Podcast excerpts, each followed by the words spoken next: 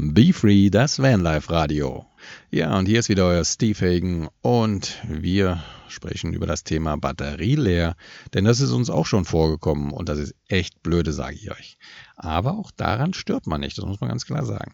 Aber warum unsere Batterie leer geworden ist, das kann ich euch sagen. Nämlich, wenn man mal irgendwie vergisst, die Kühlbox, nämlich unsere Kühlbox, auszumachen.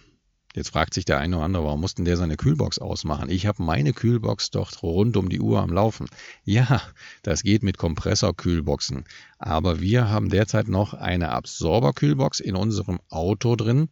Und äh, ja, diese Absorberkühlbox, die hat zwei Nachteile. Der erste Nachteil ist, die frisst wahnsinnig viel Strom. Und der zweite Nachteil ist, dass wenn die Temperaturen drastisch steigen, nämlich so richtig schöne sommerlich warme Temperaturen, die auch mal über 30 Grad und mehr gehen, dann schafft die Kühlbox das nicht mehr. Denn unsere Kühlbox schafft in guten Tagen mal einen Temperaturunterschied zwischen 10 und 15 Grad zur Außentemperatur beziehungsweise zur Innentemperatur im Fahrzeug. Und äh, ja, und wenn es dann natürlich draußen knalle heiß ist und wenn du dann in Ländern unterwegs bist, wo auch mal eben schnell 35, 38 Grad oder mehr werden kann im Sommer, dann hast du natürlich mit 10 oder 15 Grad Temperaturunterschied keine guten Karten, was frische Wurst anbelangt.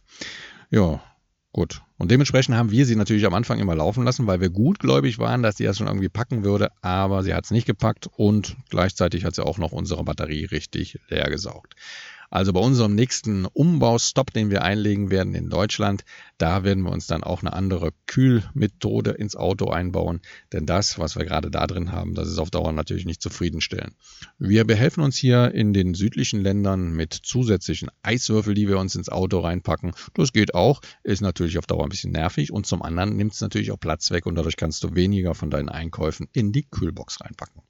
Wie kühlt ihr? Habt ihr Kompressor oder was macht ihr? Ich habe sogar schon gehört, dass es Leute gibt, die komplett ohne Kühlung unterwegs sind und ganz andere wilde Tricks irgendwie haben, zum Beispiel unterm Auto kühlen und so weiter. Wie macht ihr das? Schickt uns Nachrichten, wir sind neugierig.